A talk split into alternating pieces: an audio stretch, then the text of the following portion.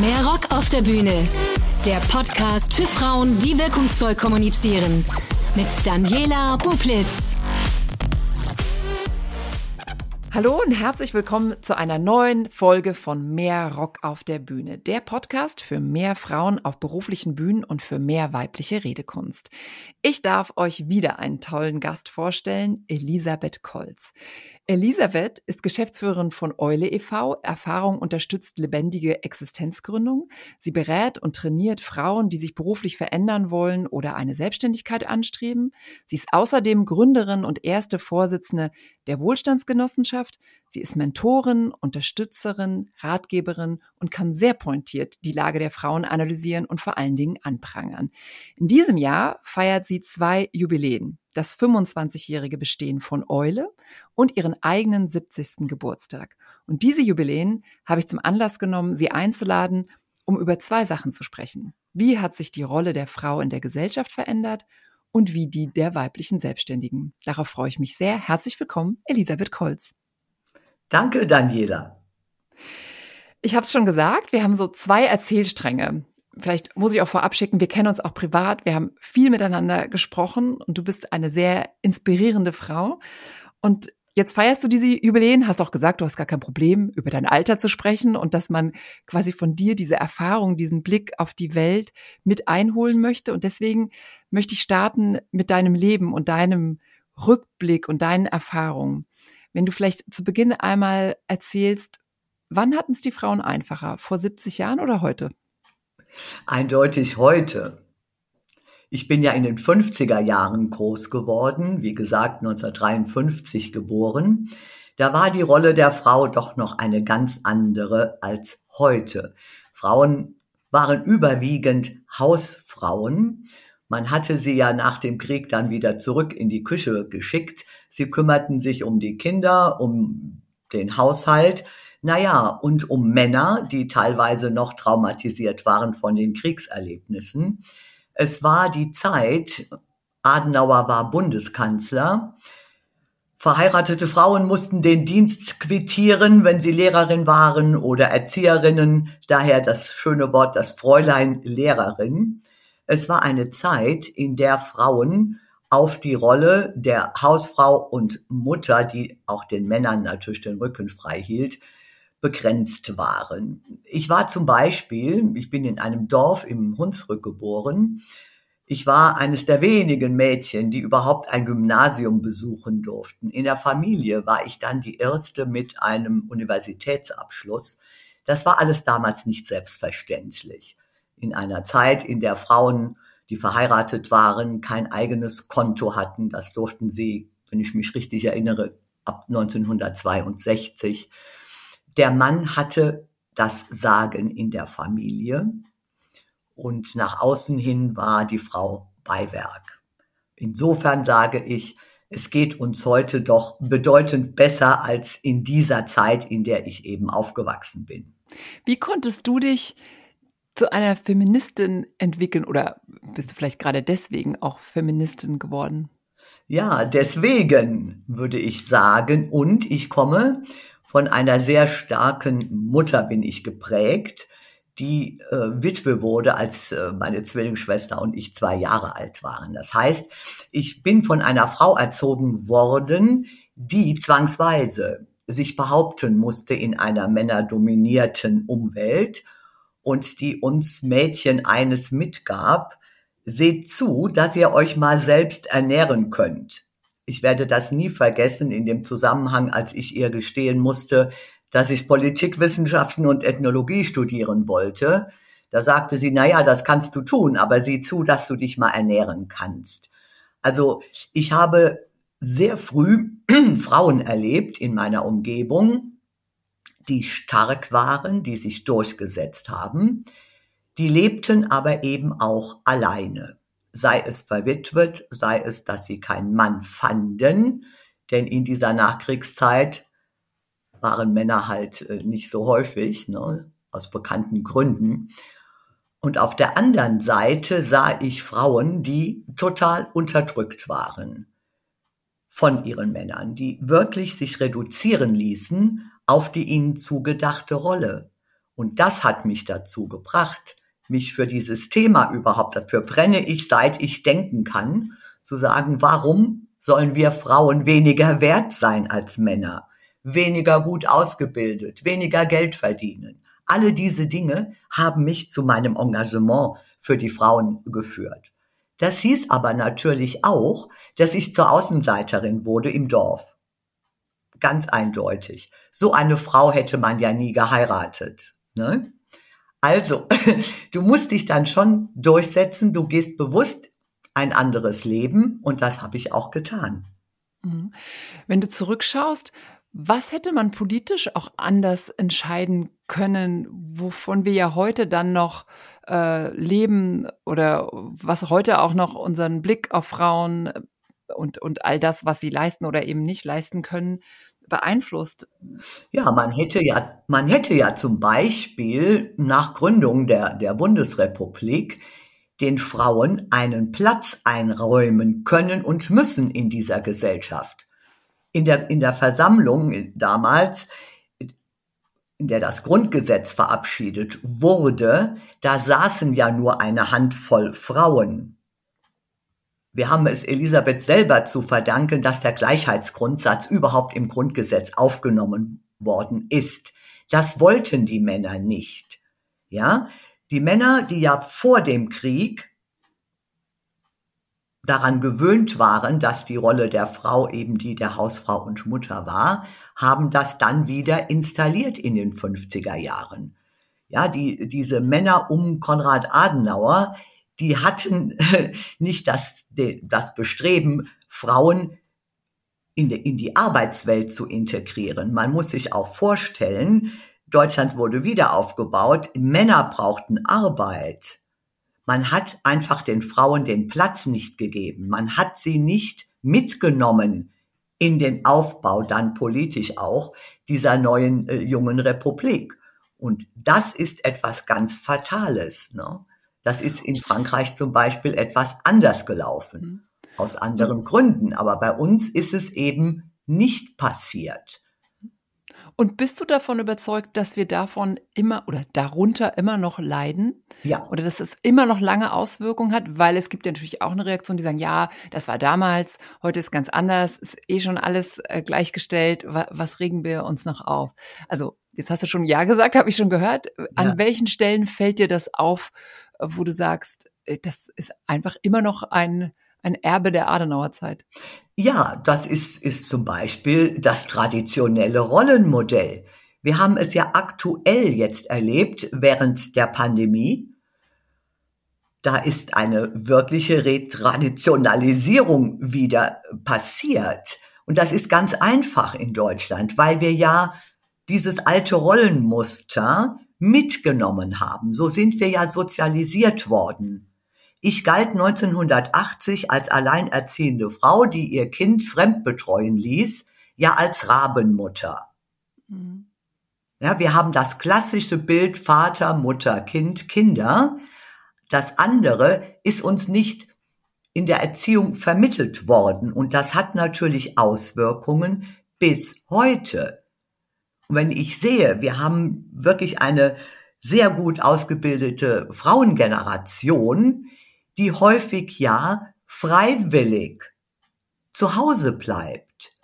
Du hast eben gesagt, wir sind ja gleichgestellt, wir haben die gleichen Rechte, aber die gesellschaftlichen und gesellschaftspolitischen Rahmenbedingungen äh, erlauben es den Frauen ja sehr häufig gar nicht, wirklich am Arbeitsleben teilzunehmen, nicht nur berufstätig zu sein, sondern auch Karriere zu machen. Denk mal an die äh, Themen äh, Kita, Kita-Plätze, äh, betreuende Grundschulen, äh, Ganztagsschulen, das alles könnte sehr viel weiter sein in Deutschland, wenn wir es denn gewollt hätten. Und es ist politisch nicht gewollt. Mhm. Jetzt könnte ja ein äh, Gegenargument sein, aber es ist doch schon äh, so viel passiert. Wir haben doch jetzt den gesetzlichen Anspruch auf den Kita-Platz. Wir haben die Vätermonate. Dies und jenes, was schon umgesetzt worden ist. Du bist nah dran an den Frauen. Was siehst du? Was ist schon passiert? Was hat sich wirklich in der Zeit verändert? Und wo sagst du vielleicht, nee, eigentlich hat sich gar nichts verändert? Es hat sich natürlich etwas verändert. Du hast es eben gerade angesprochen. Ja, wir haben einen Rechtsanspruch auf einen Kindergartenplatz. Ähm, es gibt auch Männer, die Erziehungszeit nehmen, drei Monate. Ähm, das beeindruckt mich jetzt auch nicht besonders. Ne? Ja, wir haben andere Möglichkeiten heutzutage, aber ich sehe in meinen Beratungen, dass die Frauen im Grunde um das Gleiche kämpfen, um das ich vor 50 Jahren auch gekämpft habe oder vor 40 Jahren, als ich dann ein Kind hatte. Es geht immer um dieses unselige Thema der Vereinbarkeit von Familie und Beruf. Und da sind wir nicht so weit gekommen, wie es wünschenswert wäre und wie es auch möglich gewesen wäre. Mhm. Was rätst du den Frauen dann, wenn die so äh, strugglen, nenne ich es jetzt mal, oder unsicher sind in die, diesen in diesem Bereich, gerade wenn es um Vereinbarkeit geht? Ja, ich rate Ihnen, Ihren Weg zu gehen und von Ihren Partnern eben auch etwas einzufordern. Mhm. Frauen sind ja nicht nur Mütter, Kinder haben ja auch noch Väter. Und es liegt, glaube ich, nicht an der Bösartigkeit der Männer, äh, dass sie hier nicht ihren Part übernehmen wollen. Auch hier spielt natürlich die Erziehung wieder eine Rolle.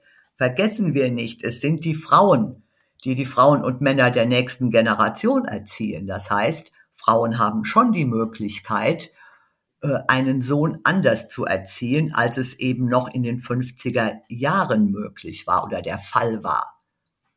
Mhm. Na, ich rate Ihnen tatsächlich, äh, sehr offen mit Ihrem Partner oder Ihrem Mann darüber zu sprechen, wie man sich diese Familienzeit gestaltet, wie man sie sich aufteilen kann eventuell. Denn wenn die Männer mitspielen, können die Frauen arbeiten. Wenn sie sie alleine lassen und damit wiederum auf die Rolle der Hausfrau und Mutter reduzieren, ist es sehr, sehr schwer. Und diese Gesellschaft scheint nicht wahrzunehmen, wie viel Single-Haushalte es gibt, wie viel alleinerziehende Mütter es gibt auch ein paar alleinerziehende Väter, aber die sind in der Minderheit. Wir sind darauf gesellschaftlich überhaupt nicht eingestellt, von den Rahmenbedingungen auch nicht. Und das prangere ich an. Und ich kann den Frauen immer wieder sagen, kämpft darum, dass ihr euren Platz hier in dieser Gesellschaft verteidigt und eben auch die Möglichkeit habt, mit einem Kind sinnvoll zu leben. Mhm. Kämpft darum ist ein gutes Stichwort. Ich habe dich ja auch so vorgestellt als eine, die die Missstände anprangert, äh, die laut wird. Und du sagst auch manchmal, äh, wenn, wenn wir uns unterhalten, ich würde nur, ich würde nur protestieren. Ähm, was, was regt dich so auf? Einerseits, dass du sagst, dafür lohnt es sich auf die Straße zu gehen oder dafür müsste man wirklich laut mhm. werden. Und auf der anderen Seite, äh, was regt dich dann daran auf, dass es diese junge Generation, diese jüngere Generation nicht tut? Ja, ich verstehe nicht, dass eine gut ausgebildete Frauengruppe, nenne ich sie jetzt mal, oder Schar von jungen Frauen, die Universitätsabschlüsse haben, andere Abschlüsse, die im Ausland waren, alles Mögliche, sich nicht dagegen wehren, bis zu 20 Prozent weniger zu verdienen als Männer. Dagegen würde ich auf die Straße gehen. Ich höre nur nichts, ich sehe nichts. Darüber rege ich mich auf. Wie kann das sein, dass wir es zulassen, dass man uns bis zu 20 Prozent weniger Geld zahlt? In vergleichbaren Ausbildungsgängen und äh, Voraussetzungen in den Firmen etc. Wir wehren uns nicht dagegen oder die jüngeren Frauen. Ich höre nichts und sehe nichts davon. Und das hat ja Folgen. Wer 20 Prozent weniger verdient im Schnitt, zahlt 20 Prozent weniger in die Rentenversicherung ein, wenn er abhängig beschäftigt ist. Und das führt eben in die Altersarmut. Deshalb habe ich diese Genossenschaft gegründet, die das ja genau auch zum Thema macht. Wir Frauen müssen uns darum kümmern. Denn das alte Modell, das Traditionelle, von dem wir eben sprachen, aus den 50er und 60er Jahren, das funktioniert ja nicht mehr. Der Mann ist ja nicht mehr in dem Sinne der, die Garantie für eine Altersversorgung. Wir haben eine Scheidungsquote in Deutschland von, ich glaube, 48 Prozent. Mhm. Mal abgesehen von den Scheidungen, Männer können erkranken, Männer können früh sterben. Ja, und dann stehen die Frauen da und müssen dann, wie sagt man heute, Bürgergeld beantragen. Mhm. Und du bist ja tatsächlich nah dran an solchen Beispielen, äh, die dann genau in solchen Lebenslagen sich befinden und sich daraus wieder rausarbeiten. Jetzt hast du ja vorhin gesagt, als du dann jung warst, Feministin warst, Missstände angeprangert hast, äh, Feministin bist du ja immer noch, dass, dass das natürlich zu einem Außenseiter Tum führt oder ne, so eine Frau heiratet man nicht. und jetzt sagst du auf der anderen Seite, äh, wir müssen laut werden und uns äh, und diese Missstände anprangern. Was sind deine Tipps, Empfehlungen? Wie mache ich das, ohne zur Außenseiterin zu werden? Wie, wie kann ich da meine erfolgreichen Schritte gehen? Ja, auf gesellschaftlich-politischer Ebene, aber natürlich auch in meiner Firma. Was sind deine Empfehlungen, wie ich das erreiche, ohne in eine Ecke gestellt zu werden und natürlich auch mit genug ähm, Unterstützung von anderen Frauen, ähm, auch von Männern, von einem Umfeld, das einen dann trägt. Ja, ich habe natürlich auch kein Patentrezept, ja. Ich kann nur sagen, Frauen sollten sich nicht unter Wert verkaufen. Hm. Also verhandeln um ein faires Gehalt, ja. Netzwerke bilden, sich Gleichgesinnte suchen und somit auch in einer Firma zeigen, wir sind stark, wir lassen uns das nicht gefallen. Warum sollen wir uns, was ja heute noch häufig der Fall ist, dann auch noch auf die Rolle reduzieren lassen, äh, Kaffee auszuschenken? Wir sind lieb und nett und alles Mögliche, aber darum geht es ja nicht. Wir müssen versuchen, unseren Anspruch geltend zu machen. Und das geht nur, indem wir uns irgendwie auch zusammenschließen. Mhm. Die berühmten Seilschaften der Männer funktionieren, die Netzwerke der Frauen, da ist noch sehr viel Spielraum nach oben. Oder würdest du vielleicht sagen, dass man diesen Missstand überhaupt erstmal fühlen muss? Weißt du, was ich meine? Es ist ja dann, äh, äh, manche merken, merken das vielleicht gar nicht oder finden es vielleicht auch nicht mal schlimm. So, so müsste man ja. wahrscheinlich sagen. Und dieses, äh, warum sollte ich das überhaupt äh, spüren? Ja, das ist ja die Frage, nicht? Wenn der Leidensdruck nicht da ist, habe ich ja keinen Grund zu mhm. agieren. Mhm. Und wenn ich dann sehe, dass die Frauen in Deutschland eben nicht demonstrieren für bessere Gehälter, für einen adäquaten Zugang zum Arbeitsmarkt, zu Führungspositionen, da muss ich sagen, dann leiden sie auch nicht. Mhm. Wer nicht unter seiner Situation leidet, der hat ja keinen Grund, sie zu verändern. Mhm. Das muss man akzeptieren. Verstehst du, was, was ich sagen will? Ja, ja, ja, wenn äh, ist doch klar, wenn ich als Frau zufrieden bin äh, in meiner Situation, ja Gott, ich habe viele Frauen, die sagen, Frau Kolz, mir geht's ja gut. Plötzlich mit Mitte 50 geht's ihnen dann nicht mehr so gut. Dann sind die Kinder aus dem Haus, der Mann geht seinem äh, meist gut dotierten Job nach und sie sitzt dann dort. Und Ehrenamt will sie auch nicht nur machen. Nur wer 20 Jahre zu Hause war, der findet natürlich kaum noch Zugang zum ersten Arbeitsmarkt. Hm. Ja, also das ist, ist eine schwierige Geschichte. Wenn mir jemand sagt, Frau Kolz, ich bin mit meinem Job da in der Bank oder in irgendeiner Firma, bin ich ganz zufrieden, ich will nicht mehr, dann ist das für mich in Ordnung. Ich missioniere nicht. Aber ich weiß auch, dass sehr, sehr viele junge Frauen unzufrieden sind, sich unfair behandelt fühlen. Und die müssen wir stärken, in indem wir mit ihnen darüber Gespräche führen, indem wir sie wirklich auch äh, ermuntern oder ermutigen, das zu thematisieren. Es kann doch nicht sein, dass eine Frau mit einem guten Abschluss, egal jetzt ob akademisch oder nicht, mit Ende 20 keinen Job findet, weil sie noch ein Kind bekommen könnte. Hm. So, und dann, wenn sie eins hat, wird sie sowieso kaum noch eingestellt. Und dann sind die tollen Jahre vorbei.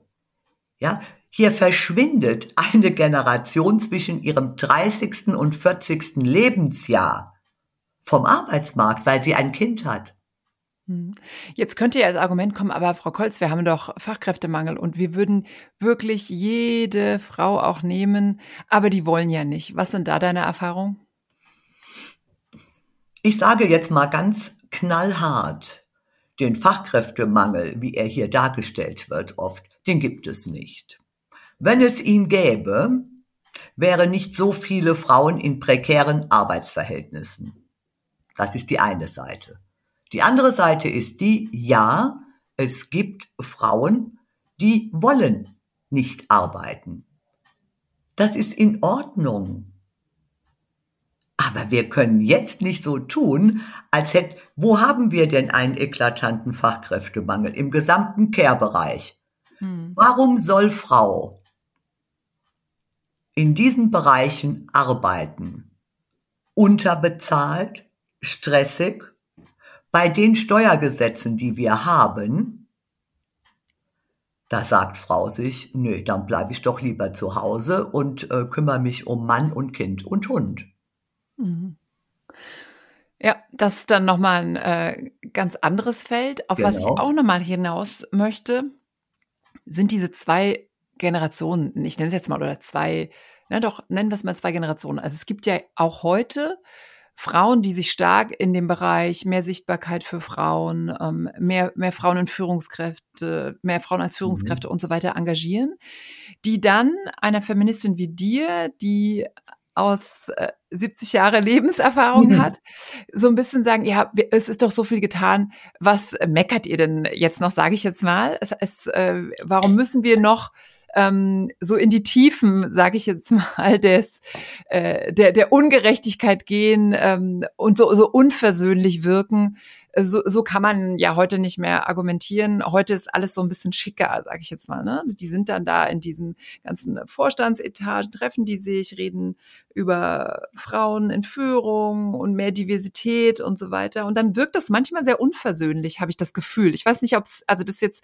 haben wir, haben wir auch noch nie drüber gesprochen, ob, ob du auch das Gefühl hast, dass so will man noch den Ratschlag von einer Frau, die in den 70ern diese Probleme hatten, weil wir sind doch schon so viel weiter. Äh, braucht man diesen Ratschlag?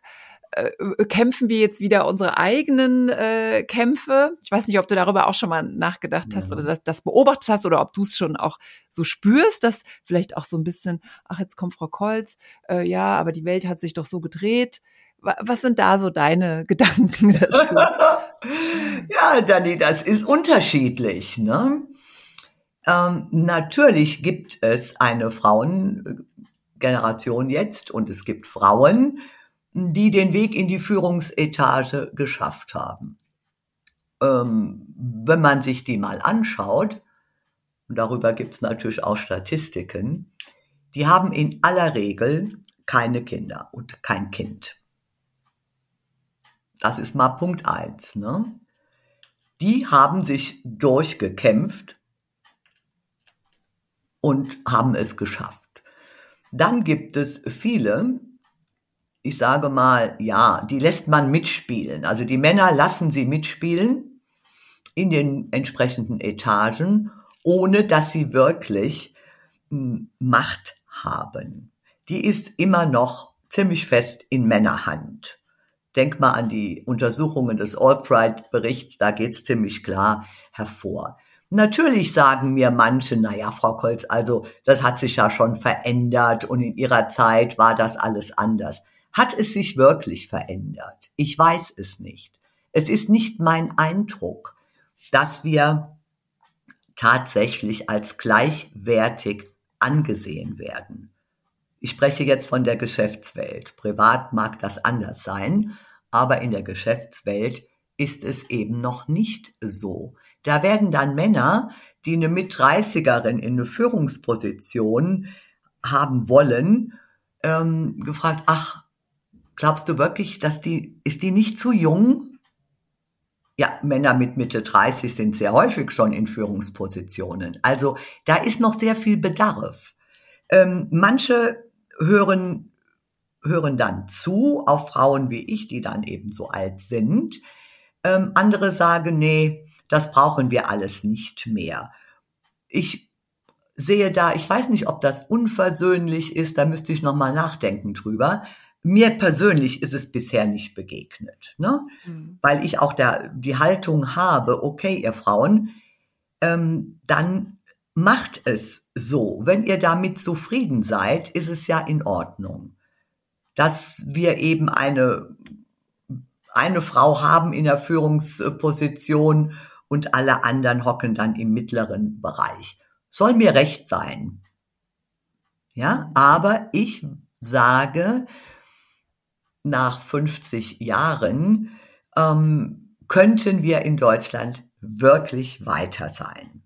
Und da ist noch sehr viel zu tun. Und wie kommen wir weiter? Woran, wo, wo stecken wir fest? Ja, ich meine, es ist, es ist ja dein, dein Anliegen auch zu sagen, mehr Rock auf die Bühne. Frauen müssen einfach sichtbarer werden. Frauen müssen sich einmischen, sich einbringen. Wirklich, sie müssen zu sehen sein. Und das ist doch der Punkt. Na, dass wir uns sehr schnell dann damit zufrieden geben, ach ja, da muss ich ja auch nicht hin, da muss ich ja nicht dabei sein ach, ich bleib dann doch lieber äh, bei meinem Kind abends zu Hause oder bei meinem Mann oder treffe mich mit Freundinnen. Wir müssen sichtbar werden. Wir müssen sagen, hier, uns gibt es und es gibt uns geballt, gut ausgebildet und so weiter. Ne? Das muss von uns kommen. Das kann man nicht per Gesetz verordnen. Wir sind ja seit 1948 gleichberechtigt. Darum kann es in diesem Land nicht mehr gehen sondern es geht darum, dass wir wirklich lautstark sagen, uns gibt es. Hm. Wir sind das, hier. Das führt mich zum super Punkt, weil das ja auch so dein Standpunkt ist, das Thema Netzwerken. Also wo du eben das gesagt hast mit dem Sichtbarsein, ist ja nicht immer nur auf einer Bühne stehen, sondern wenn Veranstaltungen sind, hingehen, austauschen, ja. Zeit investieren, äh, sich vernetzen da, dazu hältst du ja auch Vorträge, wenn du hier in diesem Podcast auch nochmal ähm, so die wichtigsten Punkte zum Thema Netzwerken, warum das wichtig ist, warum man das tun sollte und was da, ich weiß auch von manchen Frauen, die sagen, oh, ich weiß gar nicht, wie das geht und was mache ich denn da, ist mir auch unangenehm. Ähm, vielleicht da auch nochmal so deine Tipps. Ja, wie du schon sagtest, Dani, Frauen müssen sich dann aufraffen abends. Denn Netzwerken findet ja meistens in den Abendstunden statt. Und da beginnt ja schon wieder das Dilemma. Wenn sie ein Kind hat, muss sie dann abends dafür sorgen, dass das Kind versorgt ist. Ja? Sie muss Zeit investieren. Ja, man muss diesen kleinen inneren Schweinehund überwinden und dann eben um 19 Uhr oder um 20 Uhr gestylt zu irgendeiner äh, Veranstaltung gehen das ist nicht immer nur schön. Das ist auch für mich nicht immer nur schön gewesen. Aber ich habe es getan, damit gewisse, meistens waren es Männer, wahrgenommen haben, aha, da kommt die Colt, sie ist wieder da, sie ist, sie ist einfach sichtbar.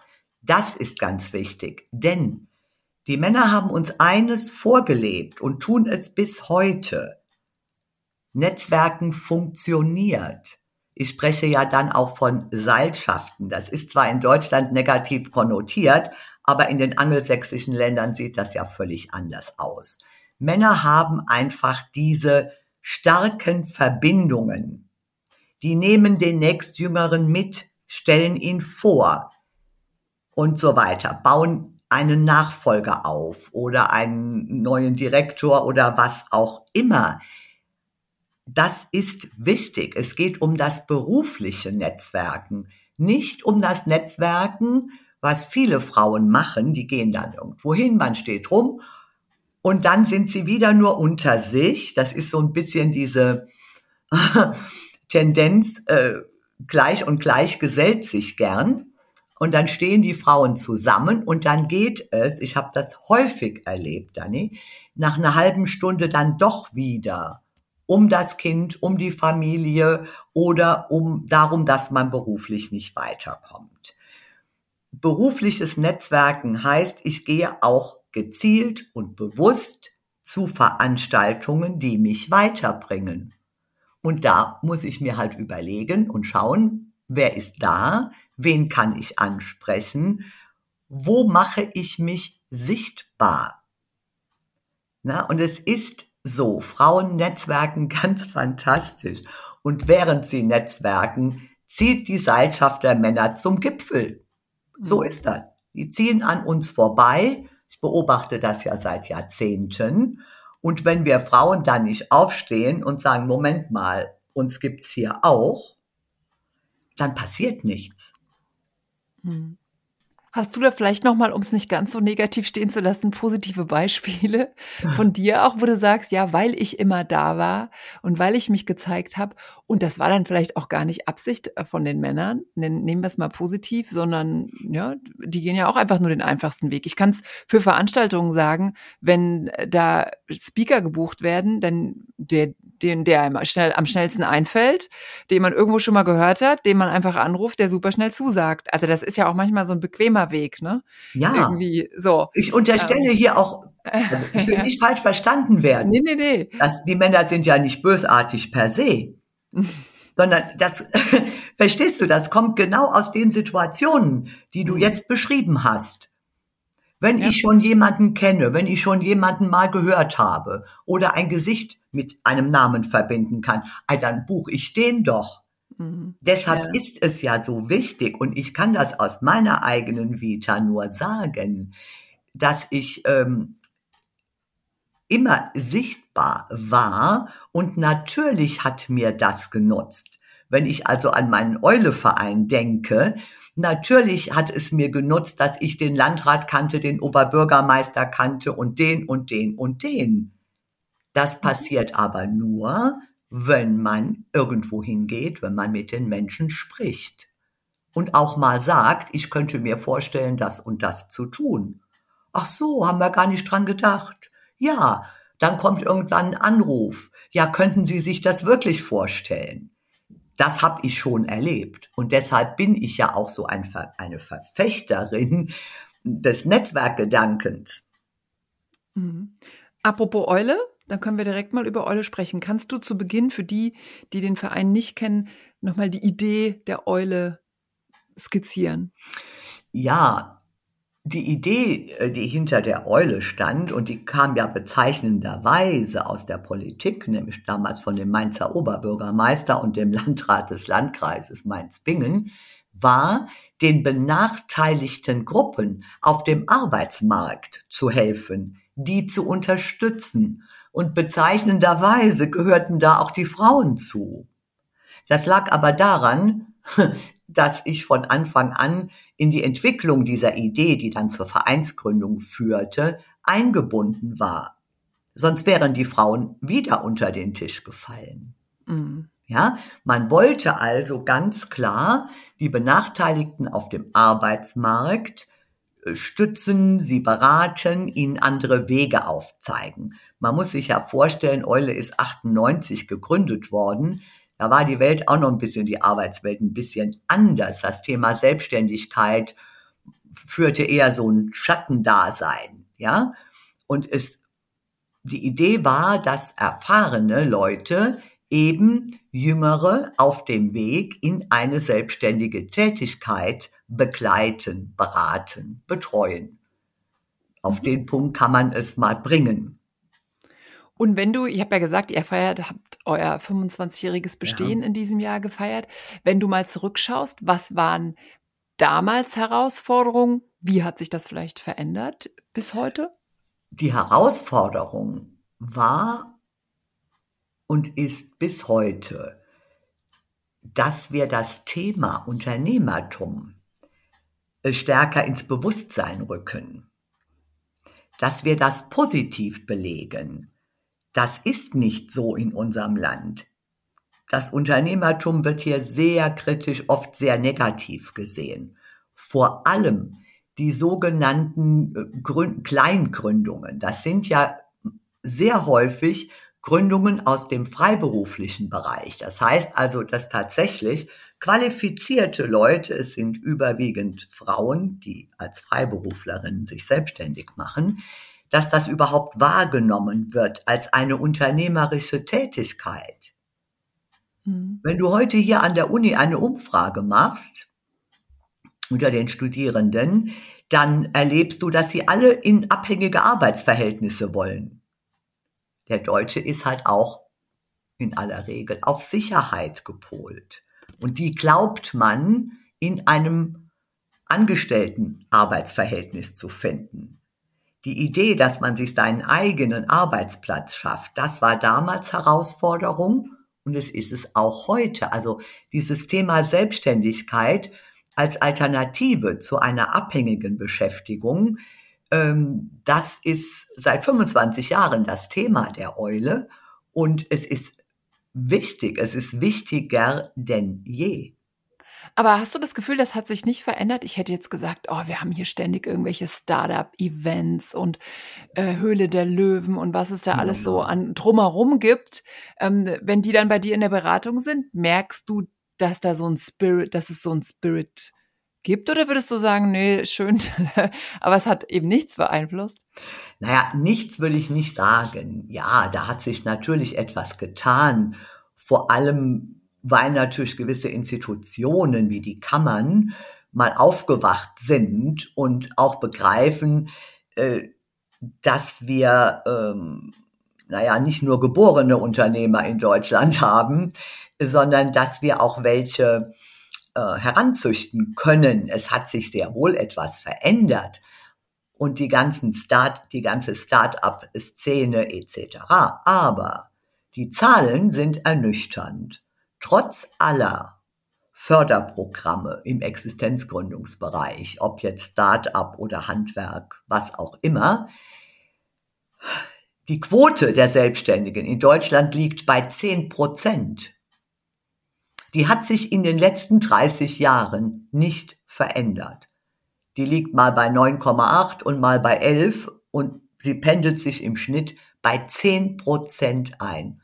Trotz aller Kampagnen, die gefahren wurden, trotz aller Fördermittelprogramme der Kreditanstalt für Wiederaufbau etc. Mhm. Deutschland ist kein Gründerland. Wir haben in dem Sinne keine Gründerkultur. Wir haben ja auch keine Kultur des Scheiterns. Mhm. Das hängt ganz eng zusammen. Und hast du da eine Zahl parat? Unterschied äh, Frauengründung, Männergründung? Hast du die parat? Naja, wir haben ein Drittel Frauengründungen. Mhm. Mhm. Äh, die Zahl ging in den letzten drei Jahren etwas höher, stagniert im Moment. Äh, Frauengründungen sind in aller Regel sehr gut durchdacht, sehr erfolgreich, ja, aber Frauen gründen häufig im Nebenerwerb. Das heißt, man hat den Halbtagsjob oder auch einen Minijob und macht sich nebenher selbstständig. Dann bleiben die auch klein. Und dann gibt es die Frauen, die sagen, nee, das ziehe ich jetzt durch. Ich mache das jetzt voll ich steige aus dem scheinbar sicheren System aus, das da heißt Angestelltenverhältnis. Und äh, ich kann dir sagen, Frauengründungen sind sehr stabile Gründungen. Mhm. Was sind die größten Hürden beim Gründen? Weiß jetzt nicht, ob du sagst Männer, Frauen gleich oder explizit nochmal auf Frauen bezogen. Also ja. um auch dieses Kleindenken dann lange, lange nicht gut verdienen. Also das ist ja auch, weil du die Freiberufler erwähnt hast, ne, die dann äh, ja nicht nicht nicht existenzsichernd manchmal ja, ja da so vor sich hin dümpeln. Also was sind für dich so die die Hürden, die unbedingt ausgeräumt werden müssen? Auch hier geht es wieder um gesellschaftspolitische Dinge. Also einmal sind es natürlich die finanziellen Geschichten, ja. Wir haben die besten Förderprogramme, nur der Zugang für die Gründer und Gründerinnen zu diesen zinsgünstigeren Krediten, die sind halt sehr erschwert, weil wir das Hausbankprinzip haben. Die Hausbank muss das also absegnen und dann an die Kreditanstalt für Wiederaufbau äh, weiterleiten. Also es sind finanzielle Probleme. Und das nächste sind natürlich, wenn es um Frauengründungen geht, wiederum diese Rahmenbedingungen der Vereinbarkeit von Familie und Beruf. Denn die Selbstständigkeit ist ja kein Ersatz für eine äh, gute Kinderbetreuung. Ne? Und da hat die Politik sehr, sehr viel zu tun. Es gibt diesen internationalen Ländervergleich, den GEM-Report, den Global Entrepreneurship Monitor. Da wird das seit zwei, ich weiß nicht, seit 2006 oder 2007 immer wieder gesagt und die Politik aufgefordert, hier etwas zu tun. Da passiert aber ganz wenig. Das ist dann wieder ein Grund, laut zu werden. Also das wäre jetzt ein Grund, ja, laut zu werden und zu sagen, so kann das ja nicht weitergehen. Mhm. Ja, Auf der anderen Seite kann ich mir gut vorstellen, dass gesagt wird, also bei der Weltlage und den riesigen Herausforderungen, da sind die Kita-Plätze doch irgendwie so also weiß ich nicht, Platz 50. Ja. Was würdest du da antworten, wenn, wenn, wenn einer so argumentieren würde? Dann würde ich sagen, ja, wir können die Probleme auf der Welt nicht lösen, weder die Kriege noch die Konflikte, aber wir könnten in unserer Gesellschaft die dringendsten Probleme lösen. Hm. Und das wäre eben eine Verbesserung der Infrastruktur für Männer und Frauen, damit sie auf dem Arbeitsmarkt reüssieren können. Ganz klar. Mhm. Es Was kann nicht sein, ja, dass eine Frau nicht arbeiten kann, weil sie keinen Kita-Platz hat. Oder der Kita-Platz so weit weg von ihrem Wohn- oder Arbeitsort entfernt liegt, dass sie so viel Zeit verliert, dass es uninteressant wird. Das können wir lösen. Wir können die, die Konflikte in der Ost nicht lösen und in der Ukraine nicht. Aber wir könnten in unserem unmittelbaren Umfeld, in den Kommunen, in den Städten, könnten wir sehr wohl etwas tun. Mhm. Und es kann nicht sein, dass das alles immer verdeckt wird. Ja, wir haben im Moment Wichtigeres. Ja, wir haben immer Wichtigeres zu tun gehabt. Und die Quittung haben wir jetzt auch. Ne, es fehlt überall im Care-Bereich Personal. Das kommt mhm. ja nicht von ungefähr. Ne? Mhm. Da haben wir uns auch nicht drum gekümmert. Wir hören, also ich höre seit gut 30 Jahren das Thema des demografischen Wandels. Ich höre über die schlechte Ausstattung personeller Natur der Kliniken, der Altenheime etc. Ja, warum haben wir nichts dagegen getan? Lassen wir als Frage mal so stehen kommen wieder zu was Positivem. Was sind deine Top 5 Tipps für Gründungen? Also wenn ihr als Eule ja auch mit einem sehr ausdifferenzierten System beratet, was sind so Sachen, wo ihr sagt, also wer sich jetzt dafür interessiert, ähm, das sind so Sachen, die bei allem, was so drumherum an fancy Sachen erscheinen, das sind so die Sachen, die Basics, die, die zum Erfolg führen. Ja, das ist an, an erster Stelle würde ich jetzt mal sagen, steht ja die Geschäftsidee. Das muss eine Idee sein, äh, die auf dem Markt auch gefragt ist. Die beste Idee nützt ja nichts, wenn keine Nachfrage danach besteht. Das muss mal als erstes auf den Prüfstand.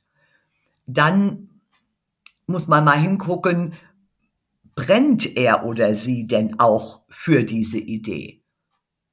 Das heißt, bringt er oder sie die notwendigen Voraussetzungen mit, auch persönlicher Natur, also dieses Brennen für etwas, die Leidenschaft, die dahinter steckt, damit auch der potenzielle Kunde angesteckt wird und meine Dienstleistung oder mein Produkt kaufen möchte.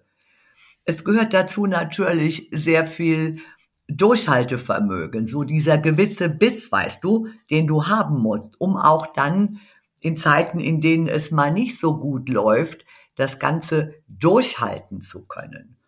Und dann muss man sich im Klaren werden als Gründer oder Gründerin, wie ist denn meine momentane private, finanzielle, berufliche Situation? Ich gründe ja nicht alleine auf einer einsamen Insel. Ich habe ja ein Umfeld, das mit einbezogen werden sollte. Und dann das Thema Planung. Keine Gründung ohne Planung, kann ich nur sagen. Wir planen einen Urlaub ein Jahr im Voraus. Wir wissen ganz genau, wo wir welches Auto in Amerika oder wo auf dieser Welt mieten. Und wir glauben, wir können ohne Planung in eine Gründung springen. Davor können wir nur warnen. Also es muss ein Konzept her, es muss ein entsprechendes Zahlenwerk her. Ja?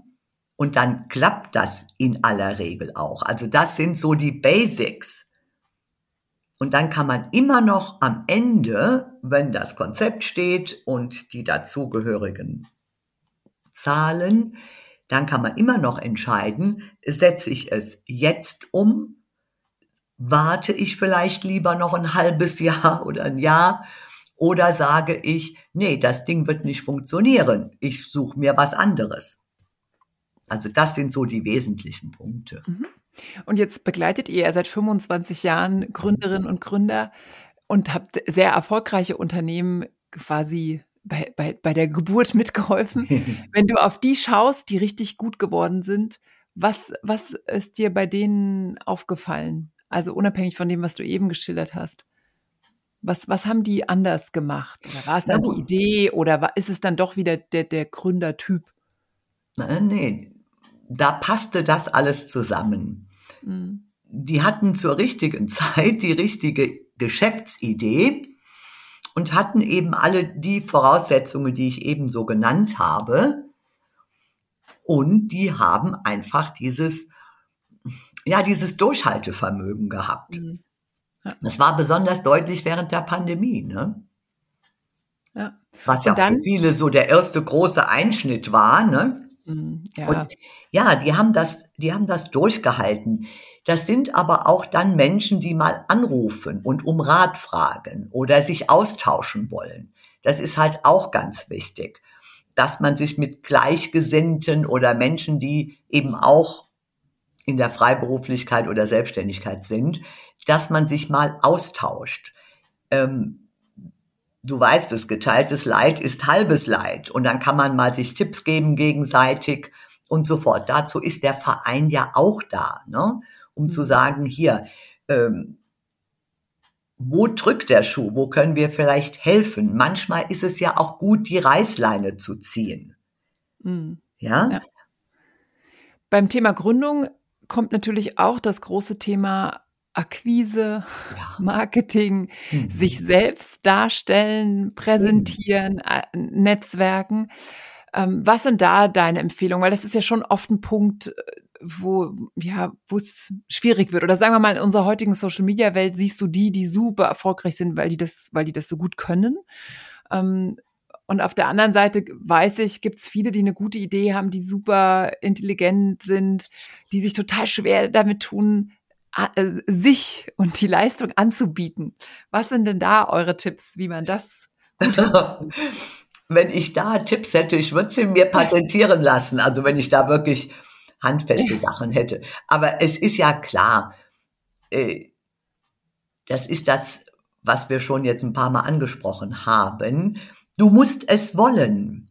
Du hm. musst die Sichtbarkeit wollen. Du musst einfach auch Spaß daran haben, mit den Menschen zu kommunizieren. Wenn du nicht über deine Idee, dein Produkt, deine Dienstleistung sprichst, dann weiß ja gar niemand, dass es dich gibt. Hm. Ja, also auch hier ganz, ganz wichtig äh, zu sagen, ich muss unter die Leute gehen. Akquise ist ein hartes Geschäft, das wissen wir. Aber Wer gründet, muss akquirieren. Die Aufträge werden uns nicht auf dem Silbertablett serviert.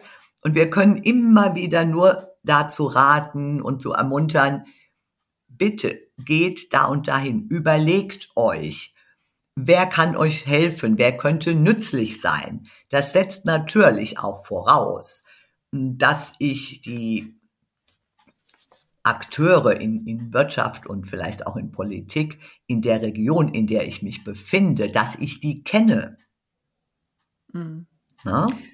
Und da sind wir wahrscheinlich auch wieder bei so einem Punkt, da wurde ja viel initiiert. Ne? Es gibt wirklich viele Stammtische, ja. Gründerinnen, Lunches, Breakfasts, und da muss man dann halt einfach auch hingehen und sich da, da rauswachsen und sich so ein Netzwerk über die Zeit aufbauen. Jetzt sind wir schon fast am, am Ende des Podcasts angekommen, Elisabeth.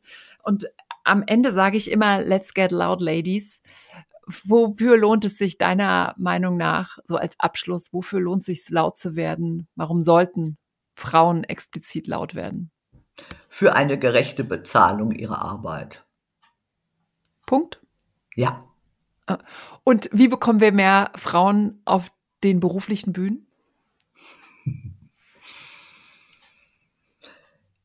Dani, ehrlich, ich weiß es nicht.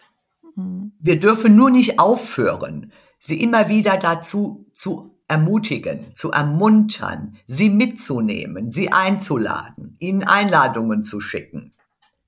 Ja, wir können immer nur wieder darüber sprechen und sagen, kommt doch mit. Mhm. Und dabei unterstützt du, gibst Ratschlag, mahnst, hebst auch mal den Finger und das kommt dann entweder an oder eben nicht. Und da sagst du ja auch immer, am Ende ist ja jeder dann seines Glückes Schmied. Ja, nicht nur, ne, aber weißt du, wenn Frau nicht in die Öffentlichkeit will, muss man das ja akzeptieren und das akzeptiere ich auch. Ich zeige ihr nur die Folgen davon auf und sage, okay, es gibt natürlich äh, Branchen, da muss ich nicht unbedingt äh, so raus, aber ich muss auch zu Kunden. Ich muss einfach den Kontakt mit den potenziellen Kunden immer wieder suchen, pflegen etc. Das ist die Aufgabe, hm, die es zu bewältigen gilt. Das brauche ich nicht zu tun, wenn ich einen 9-to-5 Bürojob habe. Da gehe ich morgens hin, gehe nachmittags zurück, meine Arbeit ist gut erledigt und dann ist es ja auch gut. Also ich sage immer, ja, es ist die Entscheidung jeder Einzelnen, jedes Einzelnen, wo er sich da positionieren möchte. Mhm. Und die, die sichtbar sein möchten, die erhalten Unterstützung bei Eule, bei der Wohlstandsgenossenschaft oder von dir ganz persönlich. Vielen Dank, dass du dir Zeit genommen hast, hier im Podcast deine Erfahrung zu teilen. Danke, Daniela, für die Gelegenheit dann hoffe ich auch, euch, liebe Zuhörerinnen und Zuhörer, euch hat's gefallen. Ihr seid inspiriert, ähm, habt jetzt richtig Lust durchzustarten, egal in welchem Bereich und zu welchen Themen. Wenn ihr begeistert wart, wenn ihr der Meinung seid, im Podcast müssen mehr Frauen hören, dann empfehlt die Folge gerne euren Freunden weiter, teilt die Folge auf euren Social-Media-Kanälen und wenn ihr der Meinung seid, wir brauchen mehr Rock auf der Bühne und das muss eine große Bewegung werden, bei der sich Frauen gegenseitig unterstützen, dann abonniert den Podcast, gebt der Episode heute tolle Bewertungen, schreibt mir eure Kommentare gerne auch Elisabeth. Und wenn ihr ein anderes tolles Female Role Model kennt, dann her mit dem Namen. Wir wollen von ihr lernen. Ladies, let's get loud. Tschüss. Mehr Rock auf der Bühne. Der Podcast für Frauen, die wirkungsvoll kommunizieren. Mit Daniela Bublitz.